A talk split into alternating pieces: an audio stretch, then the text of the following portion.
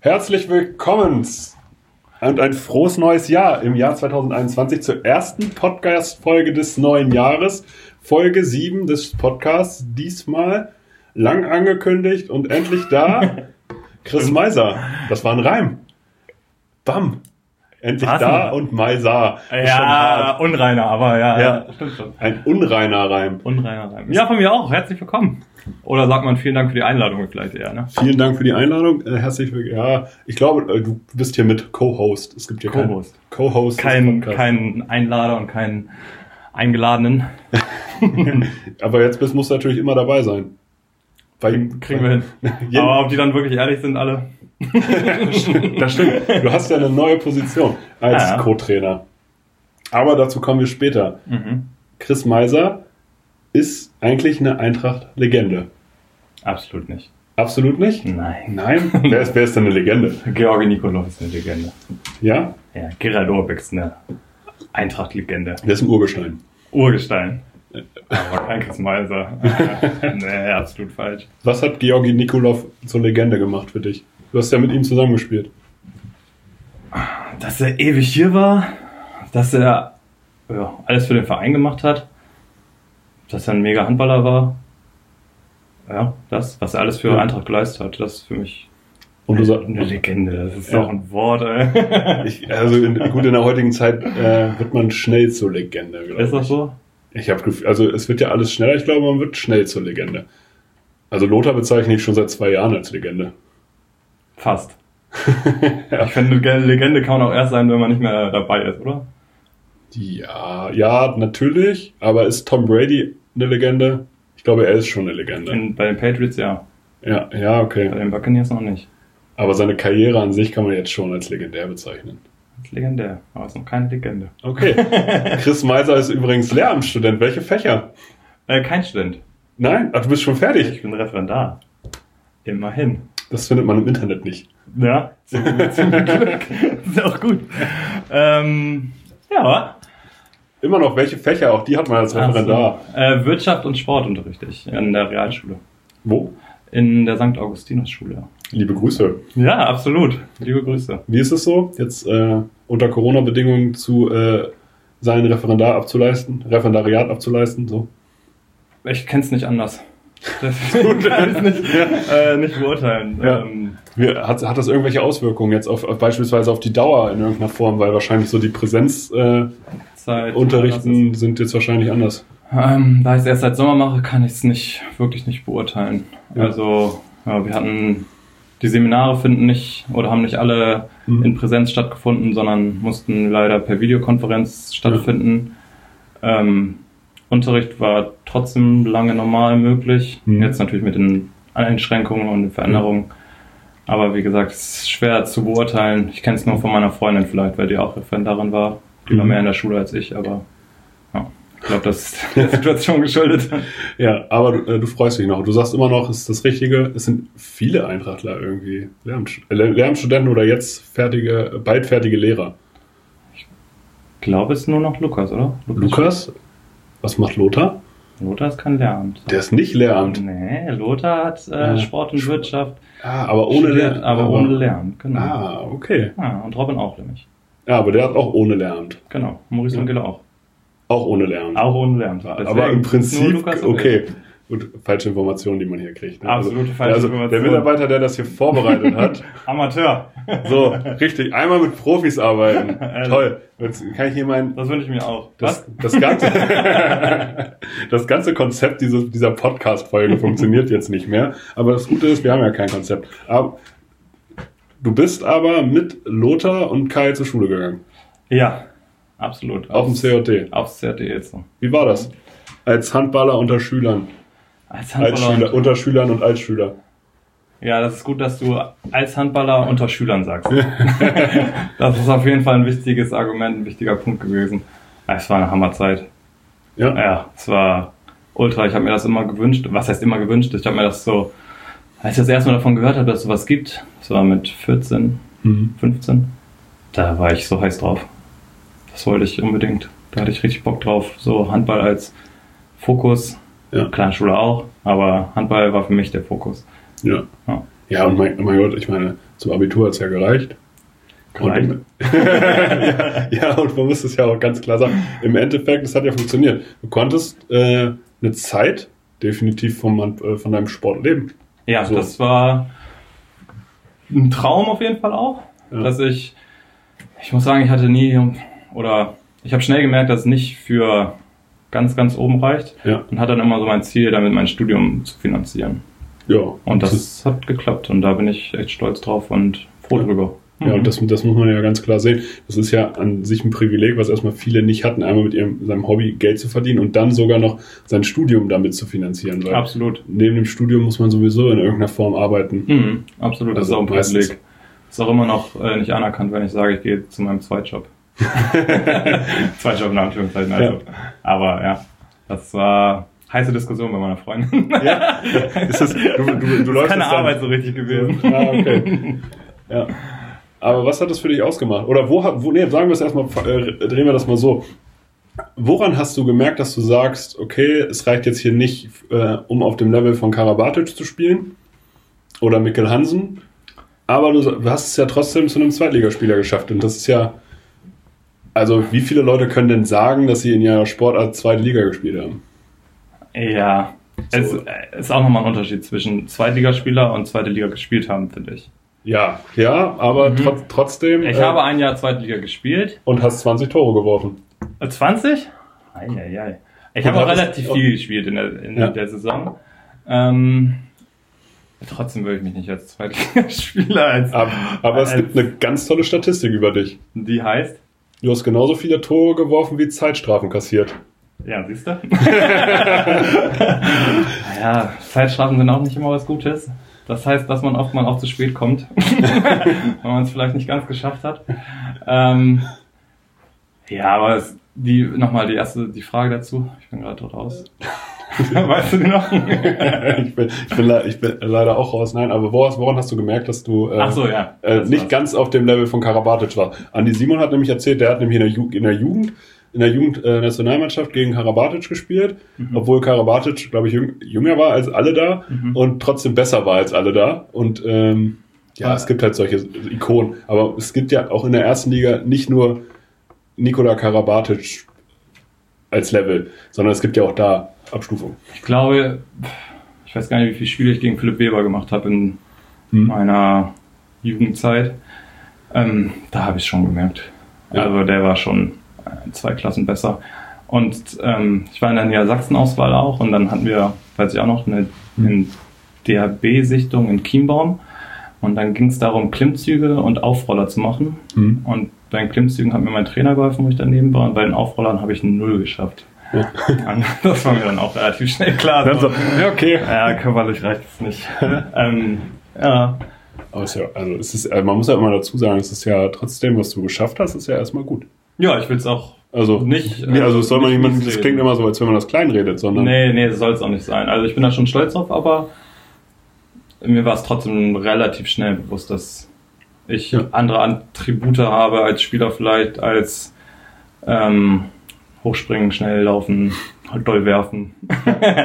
also war ich immer ein Ja. anderer Spieler. ja. Wie, wie würdest du dich beschreiben als Spieler? Ähm, ich weiß gar nicht, wer das gesagt hat. Ich, ich war entweder war es Jürgen oder Gerald, weiß ich gar nicht. Ähm, haben sie mir gesagt, du bist ein Spieler, den man in seiner Mannschaft haben will, aber für den man nicht viel Geld zahlt. ich weiß nicht mehr, wer es von den beiden war. Einer von den beiden. Ja. Ähm, ich glaube, ich bin ein Spieler, der immer so emotional war, Hm.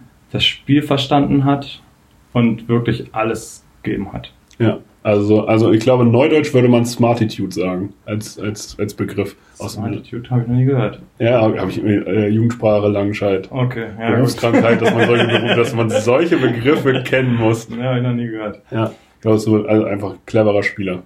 Ja, Ja. ja, auf jeden Fall das. Und ja, ich war ehrgeizig auch auf dem Feld. Hm. Auf dem Feld, nicht unbedingt abseits. Ja, aber das, äh, der Ehrgeiz ist ja ein richtiges Thema. Sagst du, Ehrgeiz äh, unterscheidet, äh, kann viel ausgleichen? Also, Kann viel ausgleichen und ich glaube, um richtig top zu sein, braucht man beides. ja. Sowohl einmal Talent als auch Wobei Talent ist auch irgendwie schwer zu definieren, als auch ähm, Fleiß und Ehrgeiz. Mhm. Ich glaube, das ist beides ganz wichtig. Unterschied zwischen Talent und Potenzial? Ja, siehst du. Potenzial ist, glaube ich, alles, was man aus seinem Körper rausholen kann. Und Talent ist was, was man als Intuition sieht auf dem Spielfeld, Spielverständnis. Ich glaube, das ist nicht beibringbar. Ja. Oder nicht so, nicht hundertprozentig beibringbar. Ja. Wer war der talentierteste Spieler, mit dem du zusammengespielt hast? Ich fand Michael Quist mega. Ja? Mhm. Ich kenne ihn nur von der Tribüne. Der ist Hammer gewesen. Ey. Ja. Das tat im Training echt ein paar Mal weh. Wie er einen stehen gelassen hatte, man gar keine Chance. ja, wirklich. Ja.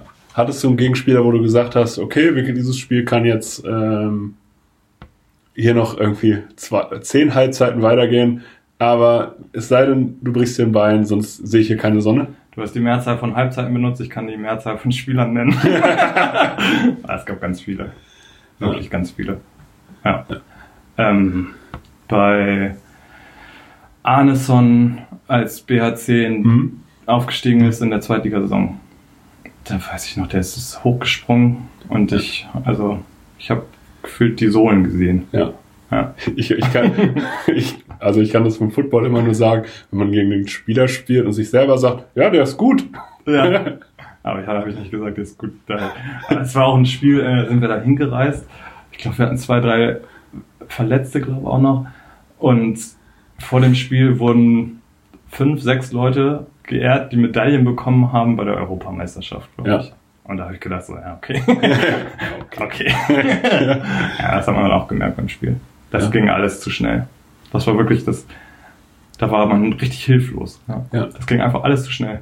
Immer, wo du gedacht hast, der ist da und dann war er auch immer schon links neben dir. Ja. Das war krass. Mhm. Aber es ist eine Erfahrung. Ich finde so, aber von sowas zerrt man doch. Also ich Ja, finde, sowas mega. bringt einen weiter und Mega. ähm, das darf man ja nicht unter, also man darf es nicht unterschätzen, äh, wie man doch von seinen Gegenspielern, aber auch von seinen Mitspielern lernt.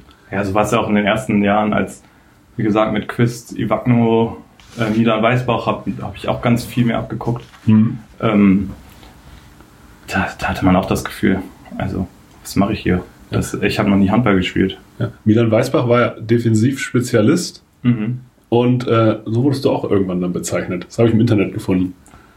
Ist das so? Hast, hast du die Defensive noch mehr verinnerlicht als die Offensive? Ja, weil ich da, da konnte man mehr mit Kampf machen. Als in der Offensive. Äh, Defensive ist für mich ganz viel Fleiß und Ja. Bereitschaft. Und Offensive ist für mich Talent vielleicht. Ja, also du sagst ja defensiv, also das hat, also ein Coach von mir hat äh, immer gesagt, so Laufen hat nichts mit Talent zu tun, schnell sprinten, zurücklaufen hat Mhm. nichts mit Talent zu tun. Ich nicke gerade äh, beiläufig, absolut. Ja, also das ist einfach nur reine Einstellung und reiner Wille sozusagen. Ja, ist schon auch Verständnis. Also ich Ja. habe, ähm, wird Kai auch sagen, mit dem habe ich auch lange Großburg Wedel äh, gespielt. Ich weiß gar nicht, wie viele Stunden ich Handball geguckt habe. Ja. Also ich habe so viel Handball geguckt. Ich kannte jeden Gegner, Ja. jeden Spieler. Ich wusste, was der macht und das ist ja. Aber es ist halt auch Fleiß gewesen. Ja. Sich davor, beziehungsweise für mich war es Spaß. Also ich hatte da voll Bock Ja. drauf. Also du bist auch, du bist also ein Handballverrückter. Ähm, ja, schon. Ja, also es gibt ja Leute, die äh, sind Profisportler und sagen, ja Leute, aber in meiner Freizeit Doch, muss ich mit dem Sport nichts zu tun haben. Immer. Ja. Wobei ich nicht gesagt, also ich bin auch kein Handballfan von irgendeiner Mannschaft oder so. Mhm. Ich habe auch n- nicht viel erste Liga geguckt. Mhm. Ich habe einfach viel unsere Gegner geguckt, Ja. weil wir so ein Tool hatten, so ein Videotool, wo man auf alle Ja. dritten Ligen zugreifen konnte. Ja. Und da habe ich mir jeden, jeden Spieltag alle Mannschaften reingezogen. Ja. Wirklich, also Ja, aber aber, das, richtig gesuchtet. aber sagst du, Videostudium bringt einen auch voran. Ich bin absolut davon überzeugt. Ja. Also ich, ich glaube, in, einem Sportart, in einer Sportart, wo es ja auf zehnte Sekunden und hundertstel Sekunden ankommt, ist ja die, das theoretische Wissen im Unterbewusstsein zu wissen, was der Gegner jetzt tut, ja definitiv ein Vorteil. Wenn ich weiß, dass der dahin läuft, dann kann ich Ja. mich schon dahin stellen. So. Ja, Und wenn er dann mal woanders hinläuft, dann sage ich immer, ja, hat er gut gemacht. ja. Aber wenn er 90% dahin läuft, dann, Ist ja schon mal viel gewonnen. ja, dann ist viel gewonnen. Ja. Und ja, ich glaube, nur so konnte ich auch einigermaßen hochspielen. Aber wie gesagt, einigermaßen. Ja, oder hochspielen. Also ich glaube, wir können ja mal eine Abstimmung machen, wie viele der Podcast-Hörer in einer Sportart so hoch gespielt haben. Ja, ist schon hoch. Ja, das stimmt Ja, schon. also das, also das, das machen hier viele im Podcast, dass man so sagt, ja, ganz hoch war es. Man, man sitzt aber auch mit vielen Leuten zusammen, die Hm. ähm, oder kennt viele Leute, die noch höher gespielt haben und noch besser waren. Weißt du, was ich meine? ja. Wenn man wenig Leute kennt, die relativ hoch Sport gemacht hat, dann klingt das vielleicht nochmal höher, aber wenn man mit vielen Leuten zusammen gespielt hat oder gegen die gespielt hat und jetzt noch einen Ticken höher spielt, dann stuft man das vielleicht deswegen runter. Ja, das, kann, das kann natürlich sein, dass man halt sozusagen innerhalb seines Mikrokosmos Genau, genau. einfach einen anderen Vergleich hat. Ja, So. Aber wir können die, äh, wir können es in die Kommentare schreiben lassen, naja, das ist schon. dass die Leute einfach mal schreiben, wer hat denn höher gespielt als Chris Meiser? So, Punkt. So, Ne? Und, lassen wir so stehen. genau, du hast es schon angesprochen, du warst in Großburg-Wedel. Mhm. Wie war es da? Was hat den Unterschied, wo war der Unterschied zwischen Hildesheim damals und Großburg-Wedel? Ähm, für mich persönlich meine Spielzeit. Ja. Ja. Gerald hat mir, wollte mich auch gerne da behalten, hat mir das auch deutlich gemacht. Ich habe mich dagegen entschieden, es war mir, äh, fiel mir auch schwer, aber ich hatte das Gefühl, dass ich mich nicht durchsetzen kann bei Hildesheim, Mhm. weil ich gedacht habe, die Mannschaft ist so gut, Robin war auch da. Ich Ja. habe Robin auch eine Klasse besser gesehen als mich immer Ja. und ich glaube, ist er auch. Ähm, aber ja, das war eigentlich so der Grund, warum ich gesagt habe, ich will in Großburg-Wedel Mhm. spielen, weil ich da Bock drauf habe. Papa hat immer gesagt, lieber der äh, König der Arschlöcher als das Arschloch der Könige. also, das sagt Papa immer. Und, äh, Das ist ein guter Folgentitel. und das hat, ähm, ja, keine Ahnung, deswegen habe ich mich dafür entschieden. Ja. Und ja, ich war damit immer zufrieden. Ja, Ja, was heißt immer zufrieden? Ist auch falsch, weil manchmal hat man schon gedacht, man hätte Bock auf mehr. Ja, aber waren ja viele Hildesheimer auch damals da, oder? Ja, das war auch ein Grund dafür, ne? Mhm. Also es war ja so, Ja, die halbe ehemalige A-Jugend war ja da. genau. Und äh, ich glaube, vielleicht hat es das auch einfacher gemacht. Ja, ich habe da immer eine gute Rolle gespielt in der Mannschaft. Ja. Deswegen war ich auch so lange da und hatte Bock drauf. Ja, rein vom allen drumherum ist Hildesheim deutlich besser. Ja. Du bist ja dann auch zurückgekommen. Ja, habe So. ich mich auch gefreut. Es war auch eine Ja. schwere Entscheidung. Ich bin in sowas ganz schlecht gewesen immer. Ja. Ähm, mich von was zu trennen und was Neues anzufangen, weil man irgendwie, weil ich weiß, was ich da hatte. Ja. Genauso war es damals von Hildesheim nach Großburg-Wedel, aber auch zurück. Es war auch echt schwer. Ähm, aber war richtig froh, dass ich das gemacht habe. War eine richtig coole, gute Entscheidung für mich. Ja. Und im Endeffekt hat es ja sozusagen nach deiner Spielerkarriere jetzt auch eine Perspektive gegeben, dass du sofort dann als Co-Trainer einsteigen konntest. Ja, absolut. Aber es, ja, es ging schon mit Gerald los eigentlich, dass Mhm. er mich damals geholt hat. Ja. Dass er mich da zurückgeholt hat, äh, obwohl ich so lange weg war und Ja. ihm quasi damals abgesagt habe. Ähm, ja. Zeigt, Ich- zeigt ja auch, dass, dass du menschlich definitiv immer überall einen guten Eindruck hinterlassen hast. Wie auch jetzt. Ja, weiß ich nicht, ob immer, aber ich hoffe. Also ich versuche, ich bin schon, sagt Jürgen auch oft zu mir, dass ich äh, super zu nett bin oft. Ja, wie, wie ist das denn? Du hast ja wahrscheinlich noch mit vielen zusammengespielt Hm. und warst einfach ein Mitspieler und bist jetzt einfach Coach. Also, so, und für die Defensive auch, Muri sagt, dass du für die Defensive auch da noch ein zusätzliches Auge drauf hast und du musst ja dann auch klare Ansagen treffen. Und ähm, ein Trainer ist ja jetzt auch nicht immer beliebt. Ja, das, das stimmt. Ähm, Also da muss auch gar nicht so sein. Also es ist ja auch gut, dass ein Trainer auch mal eine, halt, eine Rolle einnimmt, die in dem Fall für ihn selbst wahrscheinlich auch nicht angenehm ist. ja, um ein Trainer macht das öfter als ein Co-Trainer, glaube ich. Ja. Oder bei mir ist das zumindest der Fall. Hm. Ich kritisiere, aber das habe ich auch schon als Spieler gemacht. Ja. Also ich habe auch meine Mitspieler kritisiert oder versucht besser zu machen. Ja. Vielleicht ist das das richtige Wort. Also Weil kon ich, konstruktive Kritik. Ja, an sich. ich habe nie was gegen den Menschen an sich, aber manchmal das, was er macht, das hasse ich. Jür- Jürgen hat dich auch als gute Seele bezeichnet, dass du ihn auch gut immer runterholst, wenn er sich immer aufregt. Ja, das, das meine ich. Manchmal, er sagt, ich bin dann zu nett. Er sagt, da könnte man mal draufhauen oder Ja. keine Ahnung. Und ich sage dann, nein, das ist, also, das ist für mich, das bringt nichts. du setzt dich schon mal in die Rolle des Spielers, das sagt er immer. Versetz dich immer in die Rolle des Spielers, aber ja, das ist für mich auch irgendwie wichtig. Ja, das ist ja das ist einfach eine ganz andere Perspektive und deswegen ist es vielleicht auch so ein, ein gutes Duo, also so ein harmonisches Duo. Sehr unterschiedliche Rollen oder Charaktere seid und unterschiedliche Sichtweisen auf Dinge habt. Ja, auf jeden Fall.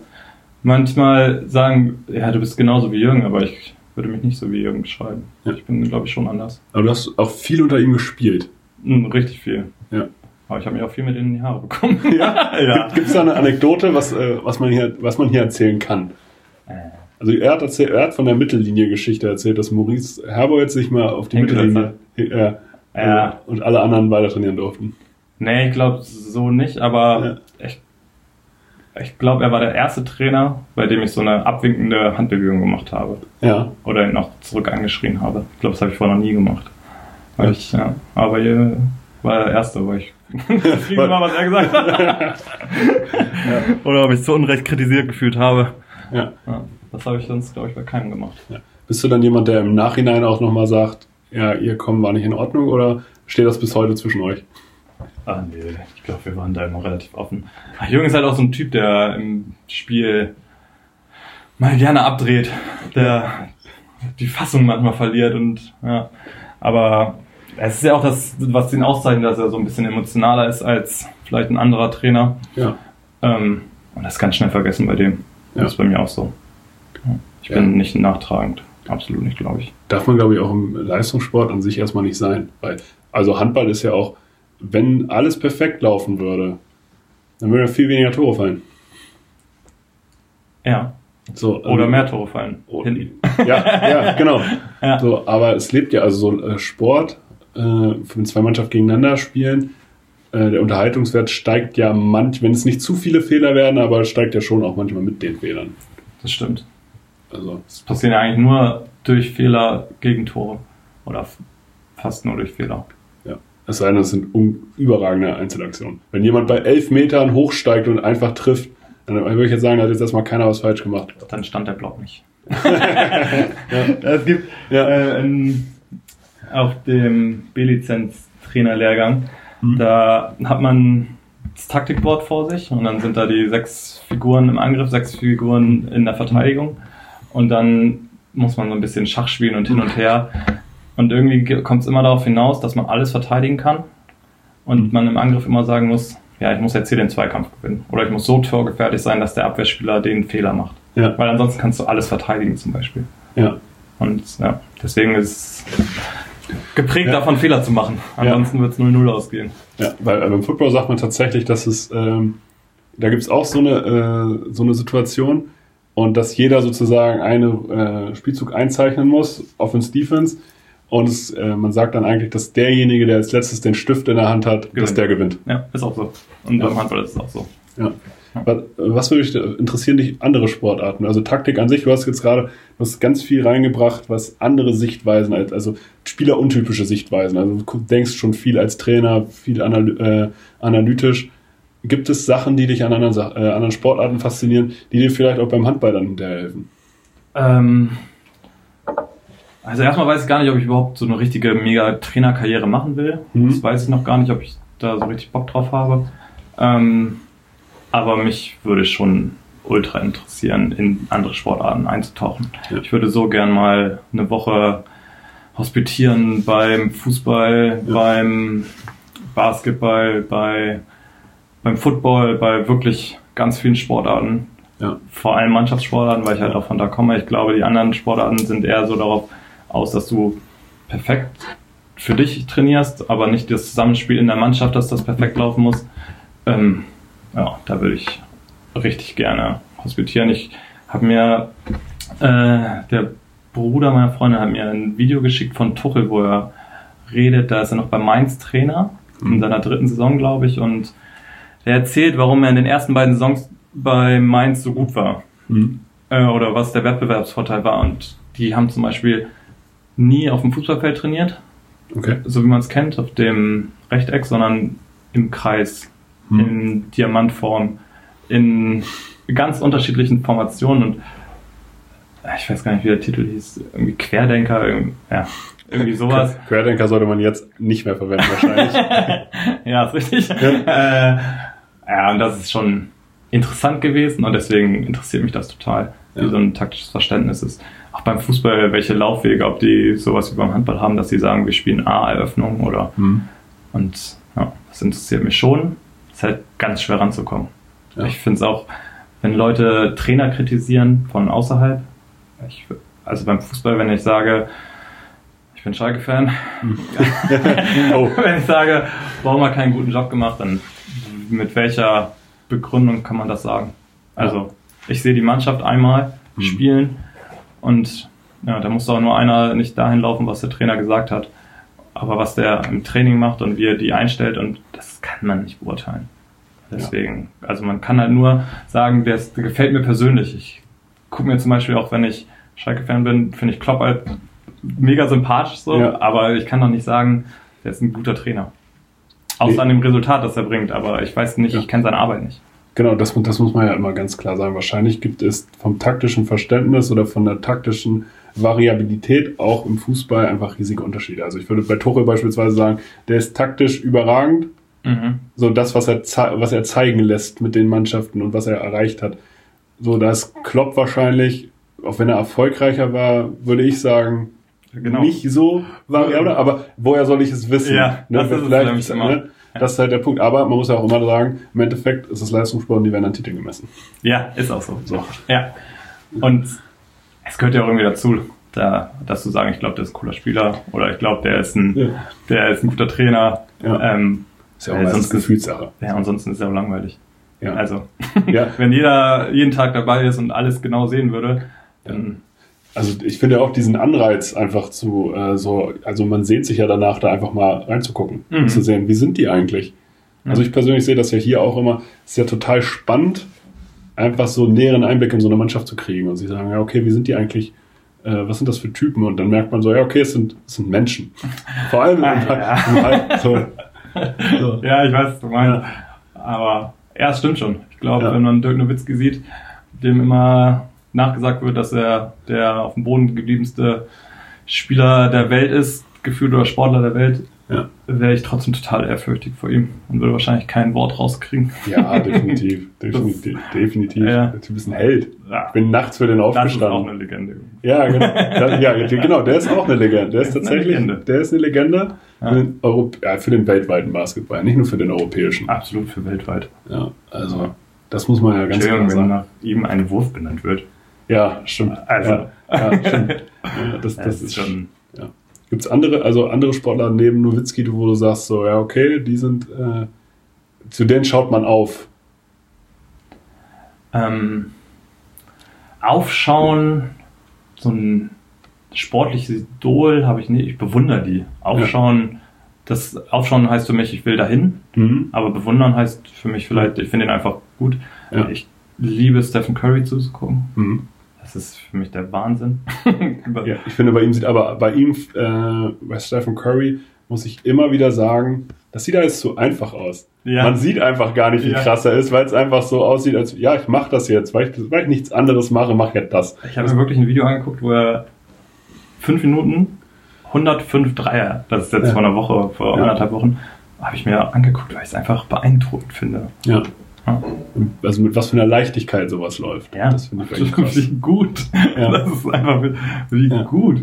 Obwohl es, man auch sagen muss, ich glaube, das hat Nowitzki auch in seinem Film gesagt. Was kann er besonders, ne? so. Ja, ja. Ja, ich werde angehimmelt, weil ich groß bin und ein paar Er den sagt, Ball gut in so ein Netz werfe. ja, genau. Er sagt, er sagt glaube ich, weil ich einen Ball gut in den Korb werfen kann. Ja, genau.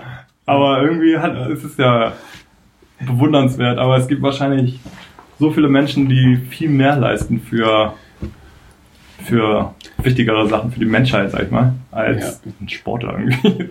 Klar, natürlich, äh, wenn man es runterbricht auf die Tätigkeit, ist das alles immer relativ stumpf, aber wenn man Ja, sieht, stimmt. was, äh, Für Einfluss der hat, ne? was für einen Einfluss er hat, wie viele Leute er auch inspiriert hat in irgendeiner Form. Das Ja, darf man auch schon. nicht vergessen. Ja, es hat So, einen also anderen einen gesellschaftlichen, emotionalen Einfluss, den darf man, glaube ich, von Sportlern Nicht nicht, unterschätzen. unterschätzen. Und, äh, Ja. und ich finde, das ist ja gerade bei Nowitzki, finde ich, richtig sympathisch. Da, äh, ihm ist das, glaube ich, bewusst, dass Leute zu ihm aufschauen, dass er ein Vorbild ist für viele. Mhm. Und ich glaube, bei Fußballern, das ist ja immer so das Negativbeispiel von äh, Paradiesvögeln, Ja. da hat man das Gefühl, dass es denen nicht bewusst ist. Hand, Handballer wirken ja immer unglaublich bodenständig. Hat er mal eine Tätigkeit, äh, Tätigkeit gemacht, Nowitzki? War es ja nicht, seitdem er 18 ist, drüben oder so, oder mit 20 war er doch schon drüben. Also er ist doch, Ich glaube meine im Spiel. Nee. Ja, ja, ja, der ist mal vom, der ist mal vom Platz geflogen. Ja? Ja, ja, ich glaube 2007 oder so. Also schon echt, also echt Aber- selten und echt wenig. Ja, das ist das wahrscheinlich, was du, Ja. was du meinst, ne? Dass es andere Sportler gibt, denen es nicht so bewusst ist wie ihm. Ja. Und äh, ich finde auch, also ich finde es beeindruckend, äh, wie man sich das zu Herzen nehmen kann, sozusagen, oder was man von Sportlern für sein eigenes Leben rüberziehen kann. Zum Beispiel, also ich bin Ja, so, gibt dir schon recht. ja. und ich kann immer nur Oliver Kahn nennen, der der ehrgeizigste Spieler der Welt war, glaube ich, gefühlt. Ähm, und glaube ich so unsympathisch war von Leuten, die nicht Bayern-Fans waren. Ja, stimmt schon. Aber alle Bayern-Fans haben den geliebt. Ja, genau, aber wenn du, wenn, wenn du den in der Mannschaft hast, dann feierst du den. Ja, das glaube ich Da, auch. oder da gibt es ja viele, oder äh, wo man so sagt, so ja, wenn du den in der Mannschaft hast, den, den mag man nicht. Also außerhalb der Mannschaft, aber der ist halt wichtig.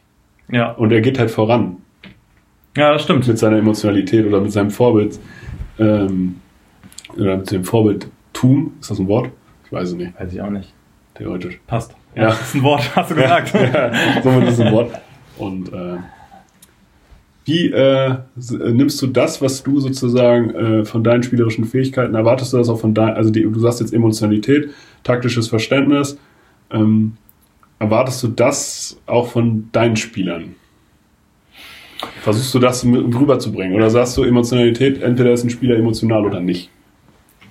ähm, von unseren Spielern. Äh, Wir müssen den Schwing wieder zur HC Eintracht Ja, ist auch gut.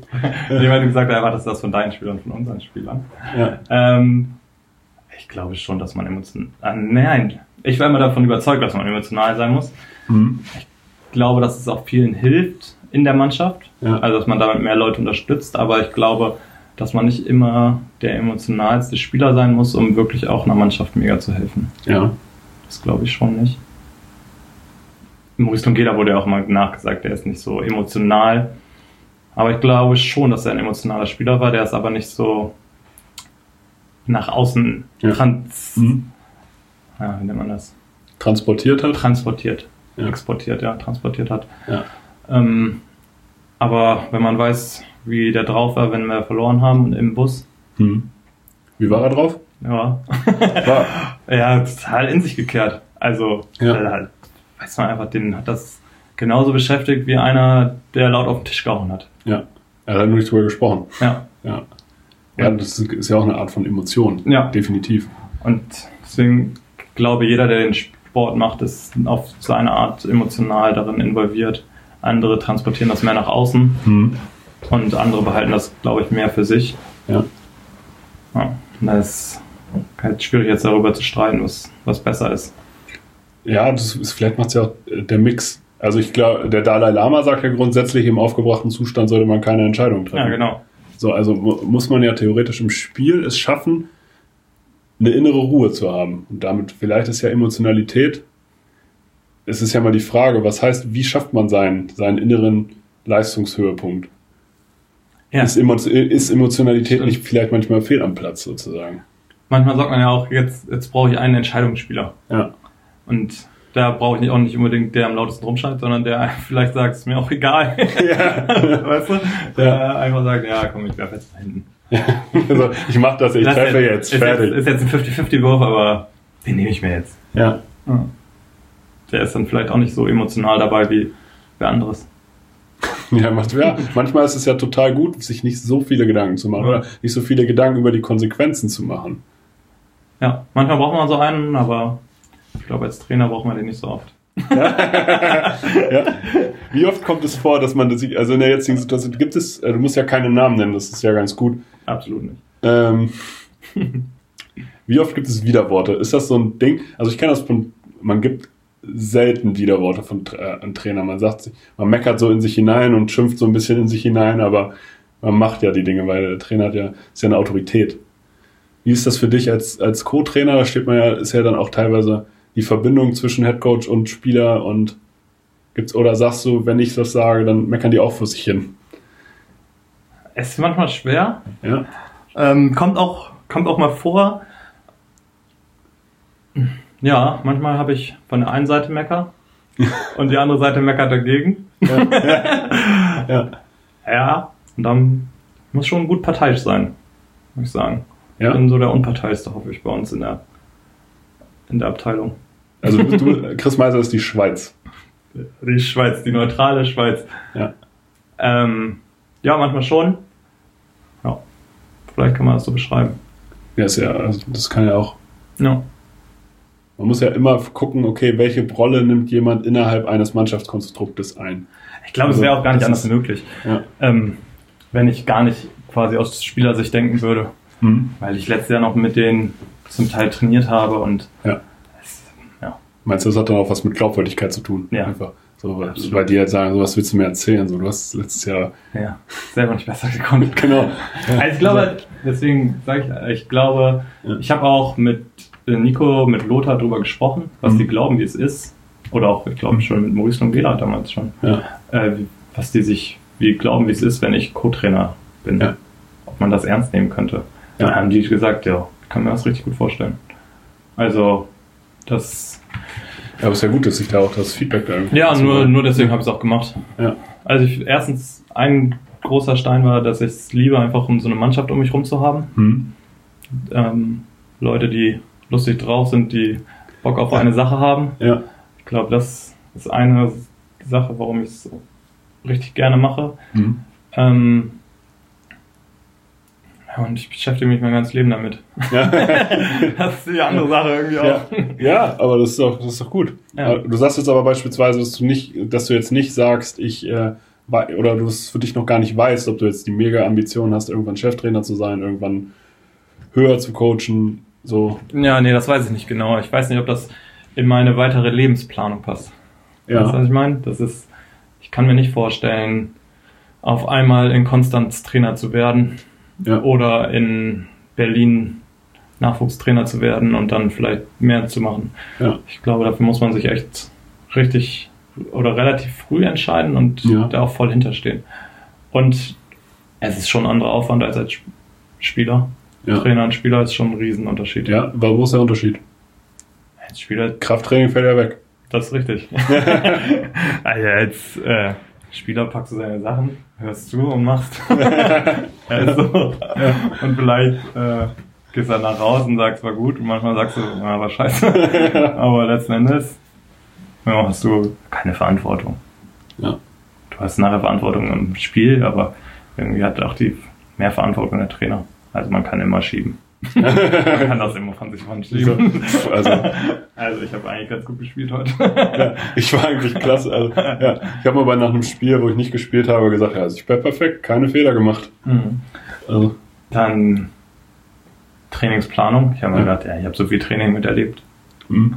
Das war einfach, aber Ja. irgendwie ist man doch immer am Suchen und dann überlegt man, ah, das ist vielleicht doch nicht so eine geile Übung. Und ja. das ist schon auch noch ein Unterschied, also was man da reinpackt. Ähm, Videovorbereitung. Hm. Ich habe früher als Spieler auch immer ganz viel Video geguckt, aber weil ich, weil ich Bock drauf hatte und jetzt ist es verpflichtend.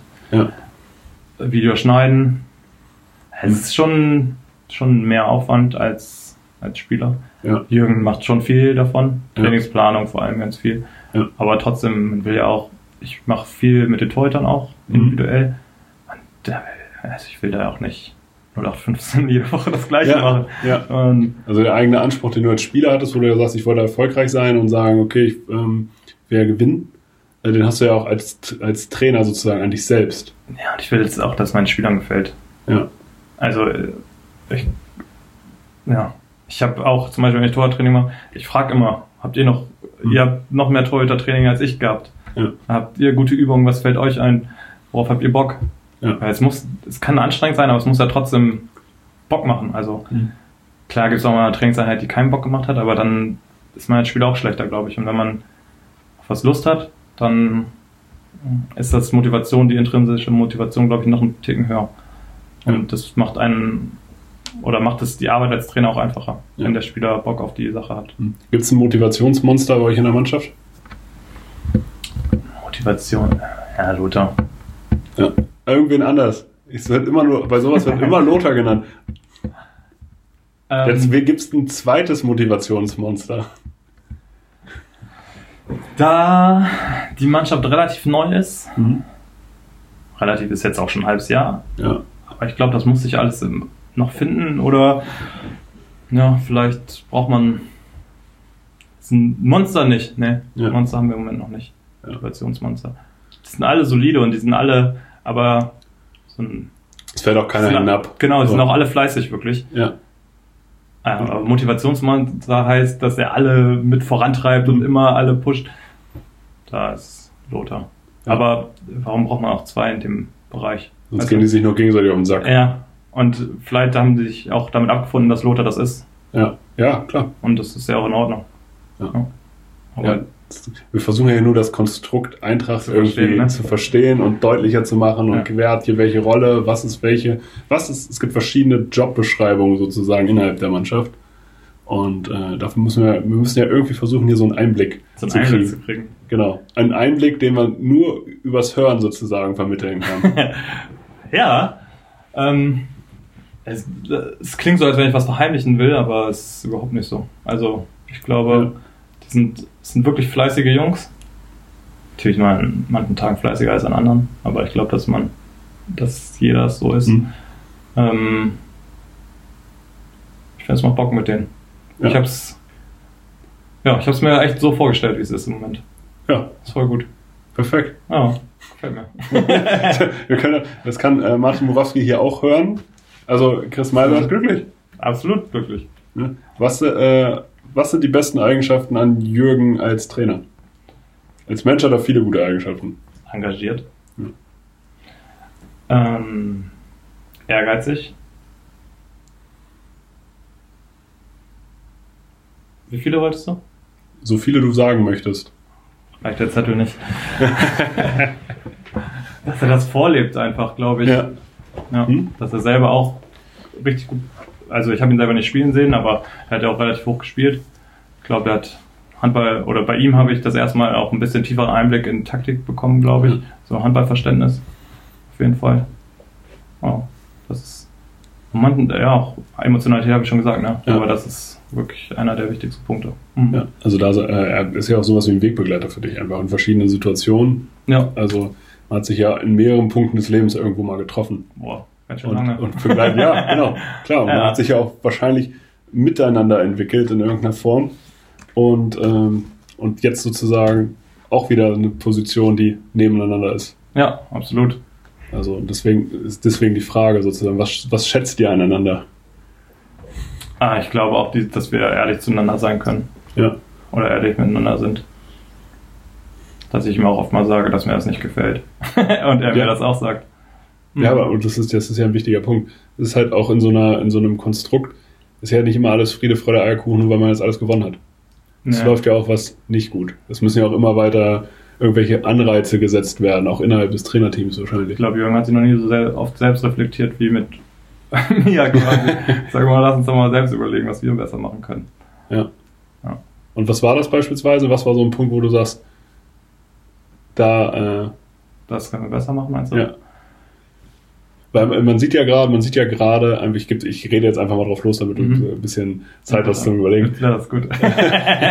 Man sieht ja gerade an sich einfach, ja, okay, man äh, ist im Zuge der Professionalisierung, man versucht das alles äh, unter dem Ziel, wir wollen jetzt äh, bald zweite Liga spielen und da eigentlich auch erfolgreich sein, weil machen wir uns nichts vor, so im Klar, im ersten Jahr kann man vielleicht dann auch noch den Klassenhalt als Ziel ausgeben. Jetzt sagt man Aufstieg, dann nächstes Jahr irgendwie Klassenhalt als Ziel. Aber als Leistungssportler willst du ja an sich jedes Spiel erstmal gewinnen. Egal, ob du jetzt Favorit bist oder Peng. So, also du gehst ja kein Spiel an und sagst, ja, okay, wenn wir hier mit minus 10 rausgehen, dann ist das gut. Und ähm, Ja, das ist ja sozusagen äh, in den nächsten Jahren sozusagen das Ziel. Und dementsprechend, um sich dahin zu entwickeln, ist, sind ja noch, müssen ja noch ein paar Steps gemacht werden. Und äh, da ist ja sowas wie Selbstreflexion ja unglaublich wichtig, wenn man sich sogar im Coaching-Team um, selbst reflektieren kann. Sowas war ja früher beispielsweise gar nicht möglich, weil es ja, glaube ich, gar keinen Co-Trainer gab oder wenn nicht so viele. Und Ja, nicht im Team, aber ich glaube auch, das gehört sich.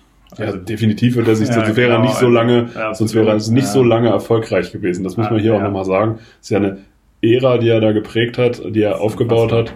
Und äh, die ist wahrscheinlich. Dem ich zum Beispiel auch alles zu verdanken Oder Genau. nicht alles, aber ganz viel natürlich auch zu verdanken habe, warum ich das überhaupt machen Genau. konnte. Alles. So, und da, das kommt manchmal immer zu schlecht weg, ähm, dass er so als störrischer Typ irgendwie dargestellt wird. Der wird sich schon oft selbst hinterfragt haben, weil sonst wäre wär man nicht so lange so, äh, so erfolgreich. Das ist sonst einfach nicht möglich. Naja, aber er ist ja auch nicht nur ein störriger Typ, sondern er ist auch wirklich ein liebensguter Mensch gewesen. Ja, nee, ich sag, ich sag, ja, genau, ich genau, sag nur, aber- das ist die öffentliche Darstellung ja oft. Ja, ja. So.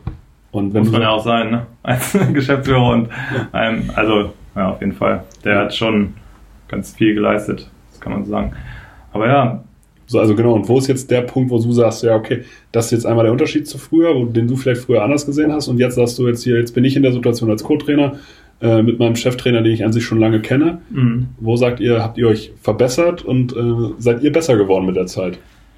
Mich hat als Spieler mal aber unter Jürgen aufgeregt, dass ähm, das langfristige Plan war nicht.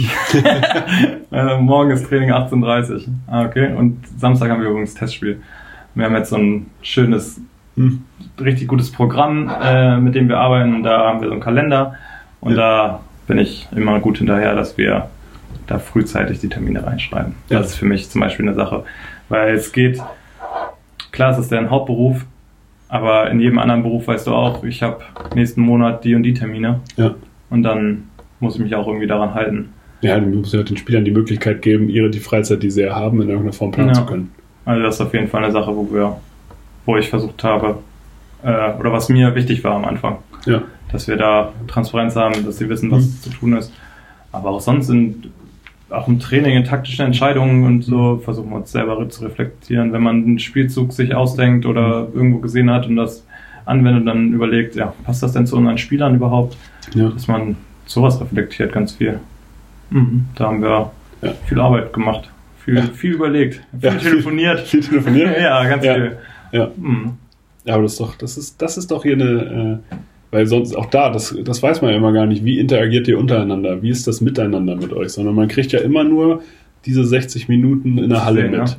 So, ansonsten haben ja äh, ganz viele einfach nicht, also keine Berührungspunkte. Und das, das ist ja das, was wir schaffen wollen. Wenn wir mal gucken, äh, dass hinterher nach so, einem Podca nach so einer Podcast-Folge die Leute Eintracht mehr verstehen und dich besser kennenlernen.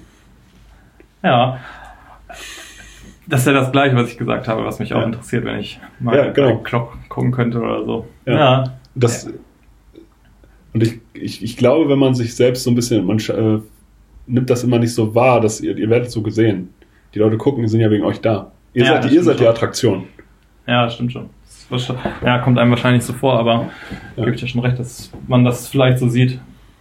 Ähm, ja, es ist schon viel überlegen, aber für einen selber ist so viel klar, dass Mhm. man das nicht so,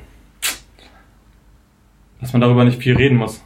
Ja, We- Weißt du, Ja. was ich meine? Dass ich Ja. das nicht erklären muss irgendwie. Ja. Zum Beispiel haben wir daran gearbeitet, wie man verschiedene Varianten einen Spielzug spielen kann, ob man den mit dem gleichen Auftakt spielt, ob man das, wo der Kreisläufer positioniert ist, ob man den bei dem gleichen Spielzug nur einen anderen Namen noch gibt Ja. und dann aber den Kreisläufer in der Situation woanders hat. ja, Und die Spieler das erkennen und daraus was entwickeln, dass man ein Abwehrsystem einübt, ähm, was man einmal diese klassische 6-0-Deckung, wie man sie aus dem Fernsehen sieht, und diese 6-0 gibt es aber in verschiedenen Varianten, ja. kann man Okay. die spielen. Also du kannst sie. Ich kenne kenn nur 6-0. Genau. Äh, Pekala und Winczek im Innenblock. Ja, und da gibt es ganz viele Feinheiten, die da verändert werden können, Mhm. wo man auch davon spricht, ist 6-0. Aber dort, wo der Kreislauf ist, ist eigentlich immer der Knackpunkt. Ja. Und da muss man sich entscheiden, macht man, spielt man ein Übergeben, Übernehmen. Mhm. Das heißt, die Spieler wechseln, die Spieler, der eine geht zum Kreisläufer, in dem Moment geht der andere auf den Kreisläufer raus. Und wenn der Spieler sich in die andere Richtung bewegt, wechseln die wieder. Mhm. Oder man sagt, wir spielen quasi in der 6-0, aber eine mannbezogene 6-0. Okay. Das heißt, der eine bleibt bei dem Spieler und der andere bleibt bei dem Kreisläufer. Ja. Und das sind so ganz viele Knackpunkte und je nachdem, welches System man spielt, gegen welchen Gegner, kann man durch diese Variabilität, glaube ich, kann man es schaffen, dem Gegner seine Stärken wegzunehmen. Mhm. Und man als Zuschauer sieht man vielleicht nur die 6-0.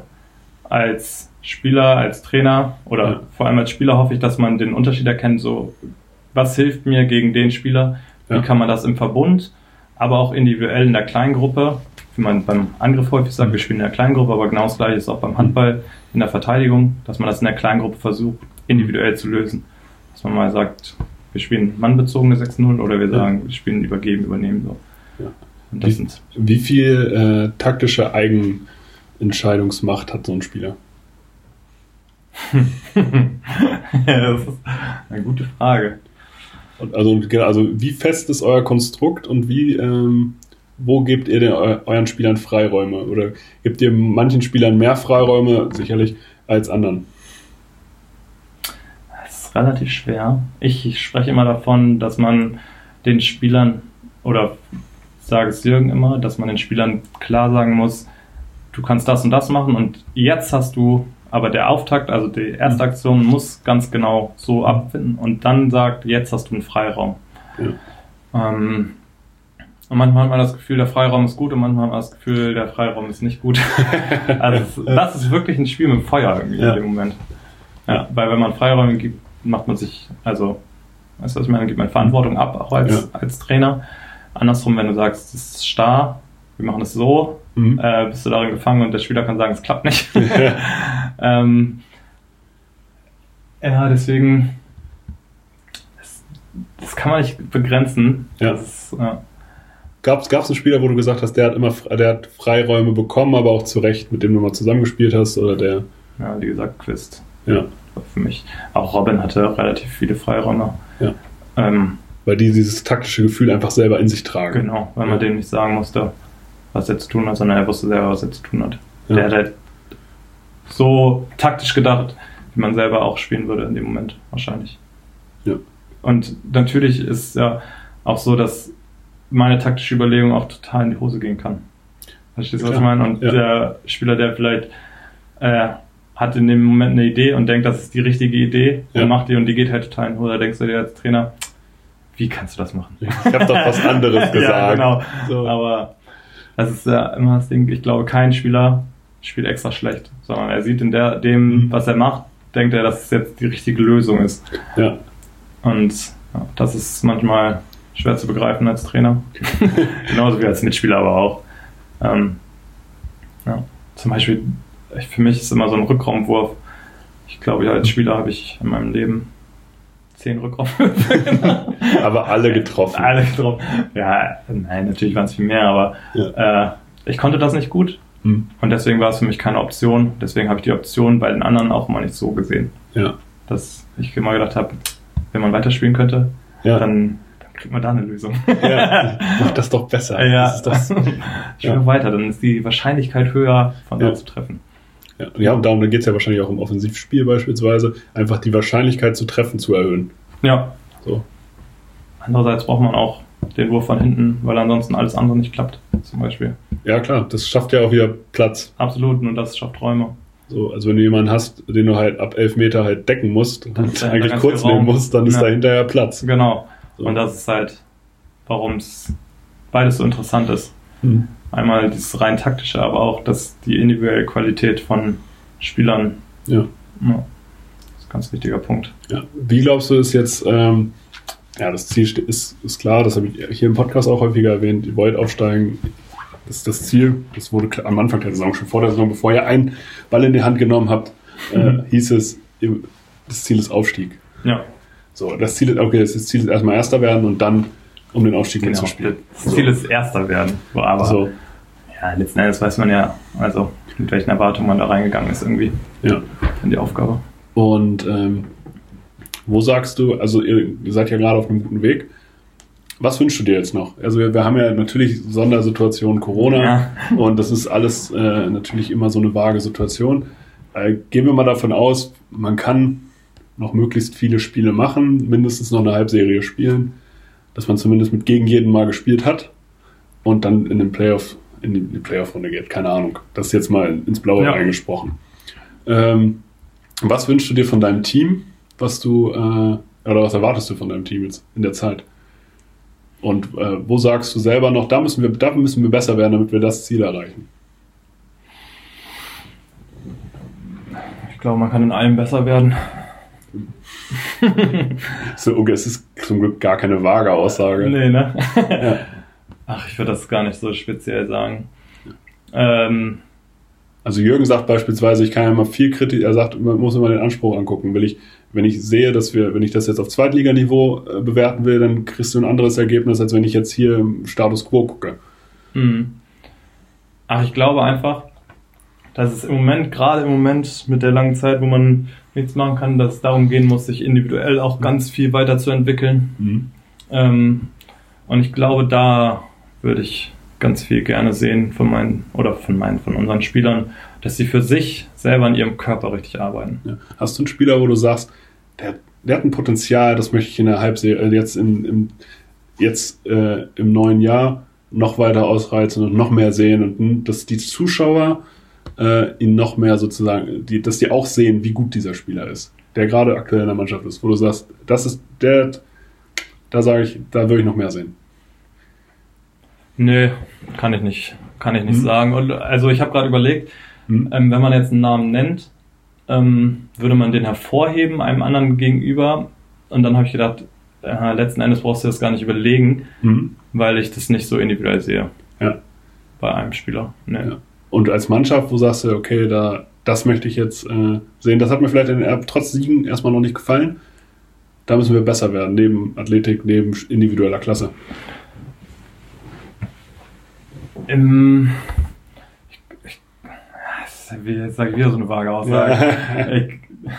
ich, im, im Deckungsverbund. Ja. Im, ich glaube einfach und vielleicht einfach noch im Zusammenspiel vorne, Mhm. dass man wirklich sich darauf, dass vielleicht Toni, äh, Jakob Tonner und Nico noch eine engere Verbindung kriegen, Hm. dass Toni da vielleicht noch mehr schafft, den Playmaker oder Spielmacher zu sehen und mit Nico schafft zusammen zu spielen. Gut, die Automat so, solche Automatismen. Genau. sich- Ja. Und ja, aber ich glaube, das ist, deswegen sage ich ja, das ist vage. Da, Ja. da kann ich aber jetzt jeden Spieler nennen. Klar, aber das ist ja, das ist ja ein Beispiel. Zum Beispiel, Ja. dass äh, jeder hat, glaube ich, vor Augen, wie gut das Zusammenspiel zwischen Robin und Nico war. Ja. Die haben sich ja blind verstanden. Und das, aber es ist ja auch vollkommen klar, dass jetzt ein äh, Jakob Tonar, der ein halbes Jahr hier ist, diese Verbindung noch nicht haben kann in irgendeiner Ja. Form, mit so wenigen Spielen.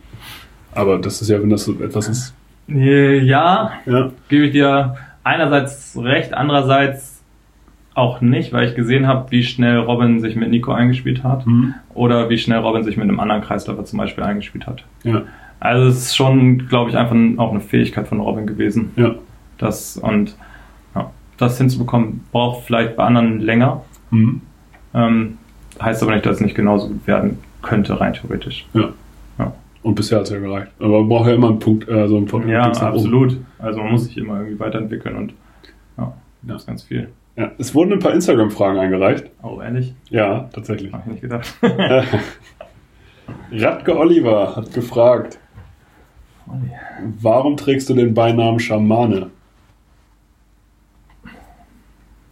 Trage ich nicht. Tragst du, trägst du nicht? Trage ich nicht. Habe ich noch nie gehört. Es ist kein Scherz, habe ich wirklich noch nie gehört. Ja, okay, dann müssen wir jetzt Radke Oliver fragen, woher hast du das? Ja, ehrlich.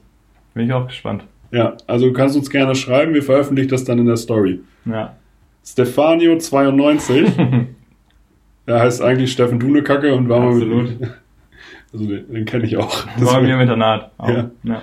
Äh, und spielt im Beruf Großwood-Bilgel. ja. Äh, wie viele Spitznamen hattest du bisher in deinem Leben? Einige. Ja, kannst du ein paar nennen? Äh, richtigen Spitznamen glaube ich nicht. Äh, eher so Namen, die man mir lustigerweise an den Kopf geworfen hat. Ja. Ja.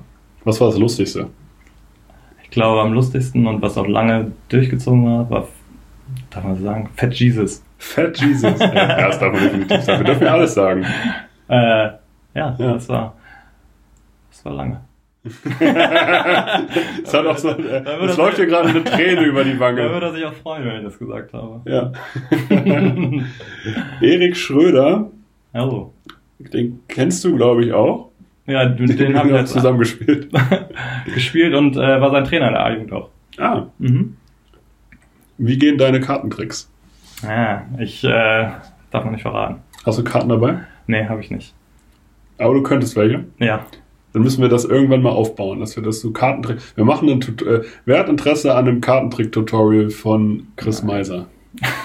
Nein. So. Bitte, bitte. Wenn wir, wenn Ich wir werd damit- 50 Leute finden, die sich dafür interessieren, dann drehen wir das Video. Kann ich nur mal sagen. 50 Leute, wenn 50 Leute sagen, ja, ich möchte einen Kartentrick von Chris Meiser sehen, drehen wir ein Video darüber. Ich hatte zu lange Zeit. Ja. Bei meiner Verletzung. Und Ja. dann habe ich irgendein Video gesehen und ich fand das schon immer cool. Ja. Ja, und Ich kann gar keine, also von Und daher. dann habe ich wirklich richtig Kartentricks gelernt. Also du hast auch Skills. Ja, ein halbes, dreiviertel Jahr. Ja. Bin ich immer mit Karten rumgelaufen. Du warst wirklich der Typ mit den Karten. ja, genau. Und deswegen Ja. bin ich nicht stolz drauf, aber. ja, der bin ich, ja. Ja. René Gruschka hat eine Frage gestellt. Wer ist das? Achso. Ja. wer, ist, wer, ist dieser, wer ist dieser René Gruschka? Wer ist das? Weiß ich auch nicht. Nee, wer ist dieser Andi Simon? So heißt es doch. Ja, das wissen wir jetzt. Das wissen wir schon. Ja, wir wissen, was er macht. Genau. So. So, wir wissen, was macht Andi Simon nochmal? Was macht er jetzt, ist die Frage. Also es ist ja jetzt schon wieder ein Monat her. Eigentlich müssten wir, Mir hat nichts gezwitschert. ne? Weiß wir müssen nicht. eigentlich ein monatliches Update von Andy Simon kriegen. Das wäre schon gut. Das ist Ja. auch ein geiler Typ. Das ist ja immer noch. Auch. Ja, also man muss ja auch. Ich habe nur ein Jahr mit dem Song gespielt, aber ich mochte den einfach. Ich, ich, hab, ich kannte, also ich kannte ihn nur als, also als Spieler so vom Gucken und habe dann, äh, das kann ich ja hier auch erzählen, er hatte selten so ein nettes Gespräch von einem Menschen, mit dem ich zum ersten Mal gesprochen habe. Ja, das war bei mir auch so. Also es ist wirklich ein unglaublich netter Typ. Hm. Also ich habe, Ist also schon schön, ne, wenn jeder das über einen sagt. So. Ja, also ich habe vor dem äh, Podcast irgendwie mal, haben wir sechs Minuten oder sieben Minuten mal miteinander telefoniert und ich weiß ein bisschen was mit ihm abklären wollte. Und er hat prinzipiell gesagt, ja, machen wir dann schon. Ja, aber so ist der auch. ja, aber Ast, Ast Wie rein. gesagt, ich, ich kenne ihn auch nur ein Jahr, habe ich den nur kennengelernt. Ja, Aber mochte man, mochte man gleich. ja, wirklich. Also, Grund, also wirklich ein grundsympathischer Mensch. Mhm. Krass, also muss man echt sagen. Aber René Gruschka ist auch ein grundsympathischer So, Mensch. erzähl. So, muss man, muss man ganz klar Was will sagen. er wissen? Wer ist der Queasy Bear? das, ist, das ist eine Sache. Äh, ich weiß es immer noch nicht. Und äh, Lage, also René hat irgendwann mal irgendwas gesehen äh, in irgendeinem Film oder Serie, keine Ahnung, kommt dieser Crazy Bear vor und hat dann gesagt, ja, kennst du den? Ich so, nee. Guck ihn dir mal an. Ja, ja, mach ich. Oder ich glaube, das läuft jetzt schon ein halbes Jahr so. Und irgendwann an Weihnachten jetzt hat er es mir auch nochmal geschrieben, ey, guck jetzt Fernsehschalt ein, der Crazy Bear läuft gerade. Wer ist das? also, ich habe es immer noch nicht geguckt. Ähm, wahrscheinlich werde ich es auch nicht gucken. Leute, wir müssen rauskriegen, wer der Queasy Bear Der ist. Crazy, Crazy. Ja. Verlinkt die HC Eintracht, stellt es in eure Story und äh, Zeigt. damit wir müssen Chris Meiser zeigen, wer der Queasy Bear ist. Damit ich Lage endlich sagen kann, wer der Crazy Bear ist. Richtig, weil ich weiß es auch nicht. Ich habe es noch nie in meinem Leben Ja, gehört. ich auch nicht. Also gehört ja, aber gesehen noch nie. Gehört, ich habe es nicht mal gehört. Ja. Das ist für mich gerade ein Begriff. Ich fand ihn lustig. Ich Ja, habe gedacht, das nehme ich hier auf jeden Fall mit es hat rein. nichts Persönliches mit mir zu tun diesmal, sondern Ja. es hat äh, was damit zu tun. Ja. Hier fragt einer, Marian Wilker, kennst du den? Gerade nicht. Vielleicht vom Sehen. Ich Ja. weiß gar nicht. Wie gut kannst du eigentlich singen? Mega. Ja? Ja. Was ist dein Lieblingssong? Habe Hast ich du- keinen. Hast du irgendwas, was du jetzt hier performen kannst? Nee. Und das werde ich auch nicht machen. Ah, also, erstens bin ich einer, der ganz wenig Musik hört. Hm? Ich höre alles an Musik, Ja. aber also wirklich alles von bis. Hast du einen Lieblingssong in irgendeiner Form? Oder, oder einen Song, der dich begleitet hat? So, Lothar hatte beispielsweise Rhythmus meines Lebens von Kool Savage. Ja, ich weiß. Habe ich auch gehört, dass er das gesagt hat. Du Ähm, bist Podcast-Fan? Leute, ihr müsst den Podcast übrigens abonnieren und teilen. und So. gucken. Und äh, gucken, Gucken, vor allem. gucken. Gucken vor allem ist ganz wichtig. Ja. Ähm, ich habe kein Lied, das mein Leben begleitet. Ich habe Eminem ganz viel gehört, eine Zeit lang.